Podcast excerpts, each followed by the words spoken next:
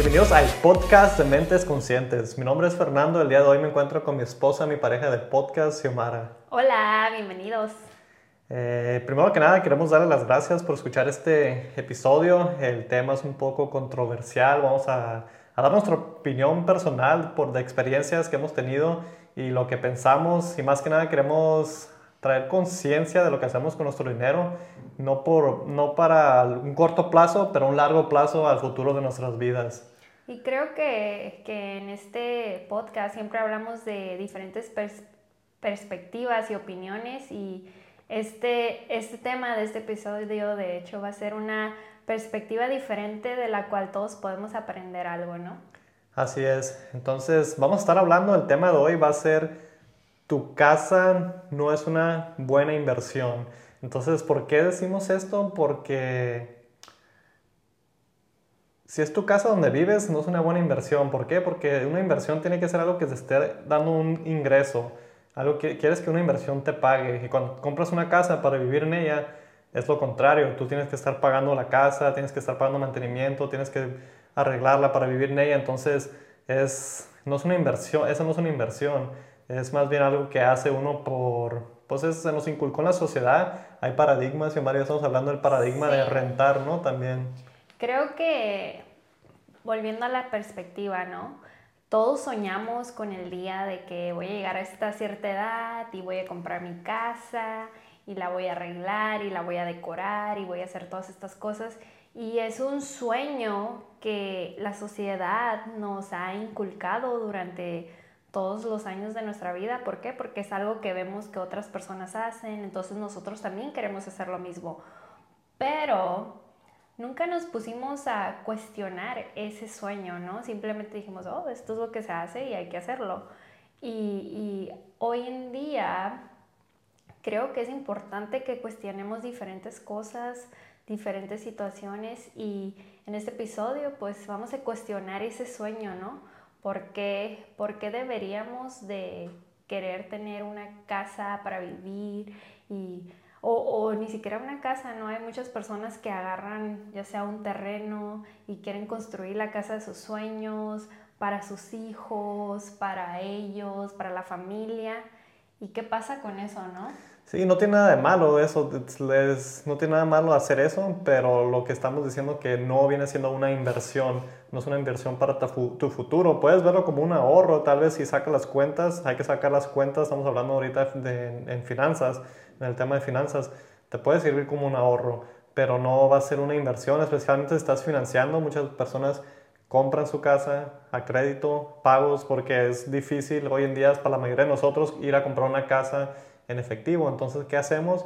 Vamos y financiamos. ¿Y quién sale ganando en realidad ahí? El banco. Y las casas es un negocio para los bancos, más que nada. Uno lo puede usar como negocio. Si compras una casa para rentarla o porque la vas a arreglar, la vas a vender, ok, si es una inversión. Pero si compras una casa para vivir en ella, ya no viene siendo una inversión.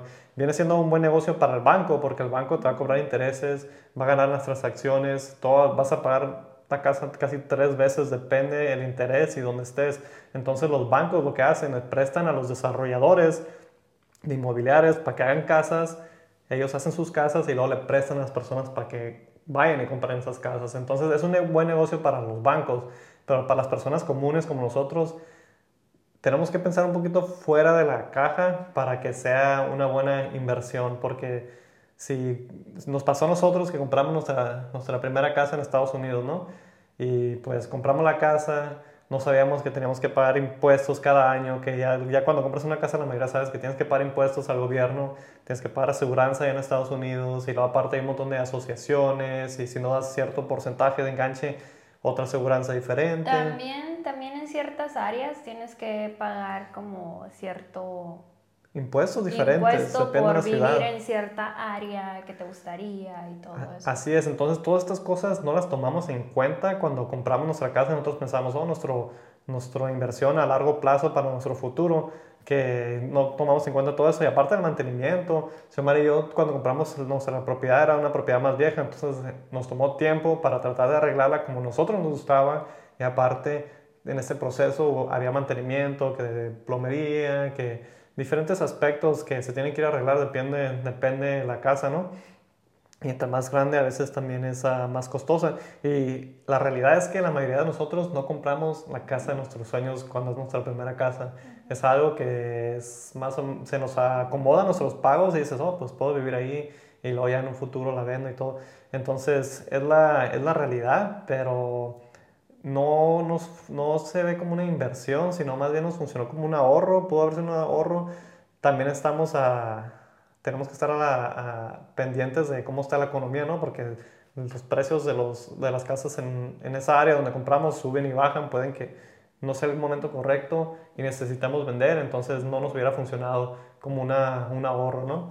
Y como decías hace rato, ¿cómo cambian las cosas tan rápido, no? Sí, tenemos que poder uh, adaptarnos y muchas de las veces uh, compramos por emoción, ¿no? no, no necesariamente porque sea un buen trato o, o algo benéfico, una, una inversión benéfica, sino es como que, ay, me enamoré de la cocina y por eso la quiero comprar, o me gustó mucho esto, la área, o esto, lo otro. Entonces, las emociones juegan un rol muy importante en las decisiones grandes que hagamos de vida y hay que, y hay que ponernos a pensar que cuando tú compras una propiedad, no es, no, es una, no es un pago que vas a tener, no sé, unos 3, 4, 5 años, ¿no? Usualmente, si la financias, pues te la financian a un muy largo plazo, entonces ya se convierte en una obligación. De una parte muy grande de tu vida, ¿no? Sí, de una parte muy grande de tu vida. Así es, y como nosotros decíamos, nosotros vamos a, como puedes decir, amarrados a este, cuando compramos una casa en el pasado, estuvimos amarrados ahí porque salían oportunidades en otros lugares de la ciudad, en otra ciudad o cualquier cosa, o teníamos el miedo, ¿no? O teníamos nuestro negocio, es otro buen ejemplo, teníamos nuestra agencia de carros y estábamos invirtiendo para arreglar la casa, nunca la tuvimos amueblada como queríamos ni nada, pero estamos invirtiendo ahí en vez de invertir en nuestro negocio. Entonces, nosotros no nos vamos a decir en qué invertir, podemos darle unos, unas, más o menos unas ideas, pero eso hubiera sido una mejor opción para nosotros. En vez de invertir en estar metiéndole dinero a la casa, que no es una inversión, haber invertido en nuestro negocio, que nos hubiera podido generar más dinero. Entonces, la mejor inversión que hemos hecho siempre ha sido invertir en nosotros mismos, en nuestro desarrollo personal, en aprender. Y cuando, vaya, cuando vamos a invertir nos enfocamos en una o dos cosas, no andamos por todas partes, lo hemos hecho en el pasado que estamos experimentando aquí, allá, allá, pero ya en este punto de nuestras vidas nos enfocamos en una o dos cosas y todas nuestras inversiones se van ahí porque sabemos que a largo plazo nos va a dejar frutos. Entonces es el propósito de este episodio, hacer esa conciencia de qué invertimos el dinero. Si lo estamos invirtiendo en una casa porque pensamos que nos va a asegurar el futuro, tal vez no. Y más hoy en día lo dudo porque hoy en día las cosas cambian tan rápido. Eh, las industrias de trabajo cambian de un día para otro. Puede que ya no exista esa industria de trabajo. Entonces hay que estar al pendiente de eso y poder adaptarnos, como decía Xiomara, poder movernos de una ciudad a otra si se necesita o no estar amarrados. Eh, una cosa que platicamos mucho, ¿no? De cómo las personas, como dices, que compran su terreno y quieren construir su casa y todo eso, ¿no? ¿Cuántos de nosotros no conocemos a personas que, que era su sueño, ¿no? Construir su casa ideal o remodelar su casa a su gusto, como les gusta y eso y y el propósito más grande era pues para su familia, para sus hijos, para que todos disfrutaran eso. Y pasa el tiempo, pasan los años, pasan cosas y las casas quedan a medias o, o nunca se terminan o proyectos que tienen ahí estancados por tantísimo tiempo. ¿Y qué pasa? Solamente tienen a sus hijos un corto tiempo de su vida ahí en su casa y los hijos empiezan a ir o hay muchos casos que los hijos no se van y siguen ahí en sus casas, ¿verdad? Sí. Pero al final del día son, estamos viviendo y, y, haciendo todo lo posible porque esa ilusión de tener nuestra casa bellísima, todo esto se mantenga, ¿no? O, querer que querer que se cumpla ese gran sueño, pero al final del día tenemos que verlo como con ojos de, personas de negocios, porque en realidad las mentes maestras de las finanzas y de, de, la prosperidad económica, sus casas realmente no son como quien dice como que un, un, hogar donde ellos dicen, no, pues invertí todo este mi dinero, todo, todo se vuelve como un negocio, ¿no? Una, una, un beneficio propio. Sí, lo miran como negocio, saben cómo usarlo como negocio. Puede que la compren en un momento que la agarraron a buen precio y saben que si la arreglan dos, tres cositas lo pueden vender, pero no la compran con el propósito de que aquí me voy a quedar, voy a poner mis raíces aquí. Eh, algo que nos ha funcionado mucho a mí y Xiomara, que es difícil hasta la fecha, a veces nos cuestionamos, pero existe, un paradigma en la sociedad de que que si rentas estás desperdiciando tu dinero. Entonces nos hizo difícil quebrar ese paradigma, no estamos de acuerdo con ese paradigma porque cuando nosotros habíamos financiado una casa, cuando estábamos más jóvenes, eh, pagamos intereses y pagamos, teníamos una lista de cosas que pagábamos que era nada que ver para nosotros en futuro. Entonces ahora que rentamos, pagamos menos de lo que pagábamos en ese tiempo y tenemos dinero para invertir en otras cosas, ¿no? Entonces ese es un paradigma que no es cierto y más hoy en día porque se nos ha hecho mucho mejor porque siempre que hemos tenido nuestra propia casa que compramos y todo y no está yendo ahí, hemos, no hemos podido acondicionarla como queremos y ahora que rentamos y no tenemos que estar arreglando las cosas aquí y que no tenemos que estar invirtiendo en cómo queremos que se mire porque buscamos un lugar donde rentar y buscamos, oh, que queremos que se mire así, así, así. No voy a llegar a pintar y que poner eso, no, nomás voy a llegar a establecerme y ya podemos comprar nuestras cosas, ¿no? Nuestros muebles y todo. Y llegas y lo usas como, como usaras cualquier cosa, como un carro, lo usas, ya no te funciona y ocupas moverte a otro lugar, una casa más grande, más pequeña. Es, es, este, hoy en día es muy importante saber adaptarnos crece la familia, ocupas un lugar más grande. Cambia tu trabajo a otro lugar, tienes que cambiar. Tu negocio te funcionaría mejor si, lo, si invirtieras en él, en vez de estar invirtiendo en la casa, invierte en él. Eh, hay miles de razones por qué rentar. Nosotros no estamos, no estamos aquí rentando un lugar porque, porque nos planeamos quedar ahí para siempre, sino queremos tener esa flexibilidad, esa libertad de poder hacer cambios, ¿no?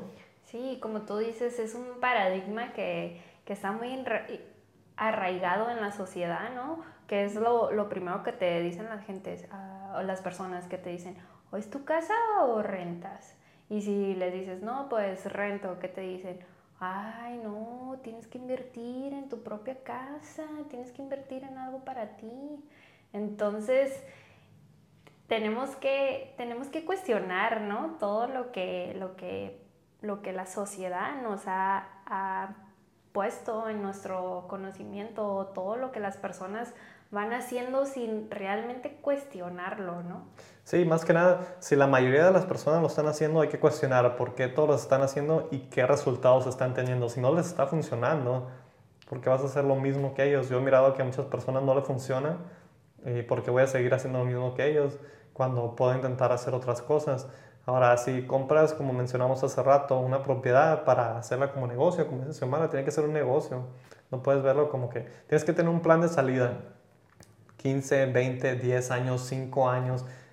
10 años para mí se me hace mucho, entonces para 10 años que voy a comprar esta propiedad, si es que vas a comprar, no voy a vivir ahí, la voy a rentar, voy a irme a otro lugar o sé lo que quieras hacer. Si quieres vivir ahí mientras la arreglas, las compraste una condición muy, la agarraste un buen precio porque está en condiciones muy feas y la estás arreglando los 5 o 10 años que vives ahí y la puedes vender, triplicar o algo así, entonces ya tienes esa visión de, de negocio, pero como dice Xiomara, muchas veces las personas la compran, se ponen sus raíces ahí, quieren arreglarla para que sus hijos tengan sus propios cuartos, empiezan a expander y cuando empiezan a terminar los hijos ya se fueron por sus propios lados y no, no les funcionó su sueño o puede que sí lo cumplieron, pero ahora que sí tuvieron hay que ver más allá, ¿no? De ese punto. Sí, creo que nos lleva al punto que aprendimos en el libro de los siete hábitos de la gente altamente efectiva de Stephen Covey, que siempre dice, siempre comienza con el fin en mente, ¿no? Entonces, cuando vamos a hacer una compra de esa, de esa magnitud y obligación tan grande, ¿cuál es el fin en mente? Ok, la quiero para, no sé, hacerla, remodelarla y venderla en un futuro, la quiero para dejárselo como a herencia a mis hijos, la quiero para siempre con el fin en mente. Sí, tener un plan eh, con el fin en mente, que el plan tenga un fin en mente. Muchas veces nomás, como decía Xiomara hace rato, compramos por emoción, un carro lo compramos por emoción, las casas por emoción, eh, pero no tenemos ese plan de voy a llegar a cierta edad en mi vida que tal vez ya no pueda seguir con mi negocio o no pueda seguir trabajando. Y si tengo un negocio y si invirtiera en él, puedo contratar a una persona que mi negocio ya no dependa de mí en vez de estar invirtiendo en mi casa, entonces ya es otro, sería eso puede ser una inversión mucho mejor que ir a poner un enganche en una casa cuando puedes invertir en tu negocio y crecer tu negocio, ¿no? Que en un futuro va a a un punto en tu edad que te puedes retirar y tu negocio puede seguir trabajando sin ti o con menos esfuerzo con, que tú inviertas ahí o puedes invertir en otros negocios también. Sí, el, el, el punto aquí no es de, de, de ay, mi, mi, sueño me lo están quebrando, ¿no? Desilusionando, sino que creo que muchos de nosotros vamos cumpliendo sueños que ni siquiera son de nosotros, ¿no? Es como el sueño de la, de la sociedad, de que todo el mundo hace y cuando estás en esa posición, te empiezas a, a preguntarte, oye, pero ¿cuál ¿con qué punto? ¿Con qué esto? Y, desde, este, y aprendes muchas cosas, ¿no? En cada, cada país, cada ciudad es diferente la, la, la compra y venta de casas, pero al final del día es un negocio multimillonario, ¿no? Sí, que, y como mencionamos, al final de la mayoría, sí, el que gana es el banco, son los que ganan, es el negocio de los bancos. Si les gustaría invertir en bienes y raíces, lo mejor es invertir en sí mismo para que aprendan ese negocio bien y ya saber cómo manipular, no manipular, pero salir beneficiados de ese negocio. Exacto, salir beneficiados y, y no ahorcándonos en, en deudas, en intereses, en un pago fijo, porque un pago y luego muchas de las veces ah, puede sucederte que, que, te dejan un pago que en veces estás tan, tan comprometido con pagarlo que no te deja hacer otras cosas en tu vida, ¿no? Porque dices, no, pues es que quiero vivir aquí, pero estás pagando un precio altísimo por vivir ahí. Sí, algo que he estado estudiando y viendo en la mayoría de las partes que he podido visitar en Estados Unidos y en México. Yo pienso que ya es una, algo que está pasando mundialmente. La mayoría, de las personas que trabajan en un cierto lugar eh, se les hace muy difícil vivir ahí cerca de esa área, ya sea un, dos, tres kilómetros cerca de donde trabajan. ¿Por qué? Porque los trabajos que están ahí no pagan un salario para vivir en esa área. Entonces la mayoría de las personas hoy en día es más fácil que manejemos un trabajo en vez de que vivamos en esa área, porque es más, es más económico vivir un poco afuera, unas, unos kilómetros, unas millas más retirado. Entonces, eso nos indica que, que los costos de las casas es un, es un negocio que, que no entendemos muchas veces, ¿no? Sí, y, y que también en muchos lugares estamos, tenemos una sobrepoblación, ¿no? y al igual como dices que los precios son precios altos que muchas de las veces las personas que compran esas, esos departamentos, esas casas, siempre es para un negocio, ¿no? Para rentarlos y no necesariamente para vivir en ellos ellos. Así es, entonces hay que hacer esa conciencia, los números nunca mienten, hay que ver los números cuando vamos a comprar, en realidad ver los números, si no entendemos, pagar un poco extra a alguien que no vaya a beneficiarse de, esa, de ese negocio que te ayude a ver esos números, qué tanto vas a pagar, qué costos escondidos no estás considerando. todo eso que mencionamos, mantenimiento, impuestos al gobierno de predial y todo eso, eh, que, los costos de, de, interés, hay que sacar las cuentas, cuántas veces vas a pagar esa propiedad en realidad. Si es un interés de 10% que se usa aquí en Tijuana, en México, de entre 9 o 11%, dependiendo qué también te vaya, eh, vas a pagar esa propiedad 3, 4 veces casi. Y a veces hay otros costos que meten ahí. En Estados Unidos es lo mismo y me imagino que en todas partes del mundo es lo mismo porque, como mencionamos, es un negocio hecho para los bancos. Y más aparte, todos esos de, esos costos escondidos no viene tu, tu, gran sueño, como tú quieres que realmente se mire, ¿no? No, no me, no me super encanta esto y lo quiero cambiar y lo quiero hacer a, a mi manera, que también eso también es un costo es extra, ¿no? Sí, es un, es un cuento de nunca acabar, ¿no? Cuando nosotros recién hicimos eso, que compramos, nos dimos cuenta que, oh, pues queríamos pintar algo y luego cambiar los pisos y luego que cambiar las lámparas y, oh, ya no se mira bien eso, hay que cambiar y ahora la cocina. Entonces, es un proceso de nunca acabar. Entonces, no tiene nada de malo, todos queremos tener nuestro propio lugar que llamamos hogar, queremos vivir bien todos tenemos esa, esa visión, esa ilusión que quisiéramos y no tiene nada de malo eso, pero hay que ver los números en realidad, qué tanto, qué tanto vas a sacrificar de tu versión futura de ti, porque va a llegar un punto en tu vida que si no administraste bien tu dinero, va a llegar a ese punto que las cosas ya cambiaron, no te vas a sentir tan, tan, con tanta energía como te sentías antes para estar haciendo diferentes negocios o trabajo, que vas a necesitar que tu dinero te esté trabajando y si tu dinero está todo atorado en una propiedad que no vale lo que pagaste por ella, entonces va a ser más difícil volver a empezar. Entonces hacer conciencia entre más temprano mejor, ¿no? Exacto, hacer conciencia y, y tener esa, esa información, ¿no? Que muchas veces eh, no, pues lo queremos y no nos importa, porque estamos viviendo en ese momento y no estamos pensando en, pues, tal vez la Xiomara del futuro o, la persona del futuro que si va a seguir teniendo su trabajo, si va a poder seguir haciendo esos pagos y en veces nos vemos en, estancados en situaciones donde, donde no encontramos la salida, ¿no? Sí, así es. Y también eh, no sé en qué partes del mundo, si en todas partes sea, pero sé que en Estados Unidos es muy fácil conseguir crédito. Te venden cosas, aunque no califiques, te ayudan a que califiques. Y te dan un pago que está como que sub, no es razonable, no, no, no es razonable invertir más del 30% en tu vivienda. No es razonable pagar más del 30, un 25 a 30% ya es bastante de tu ingreso de tu hogar invertir en, una, en tu vivienda, incluyendo tus utilidades y todo eso. Entonces, los invitamos a que, que reflexionen en este tema en realidad, que miren los números, que se cuestionen.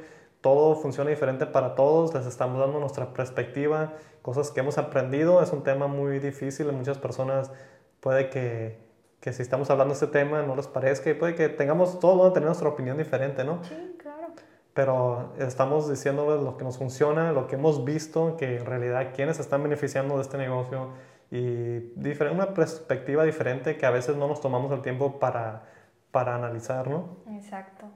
Ah, platíquenos, ¿qué es, qué, ¿qué es lo que ustedes piensan?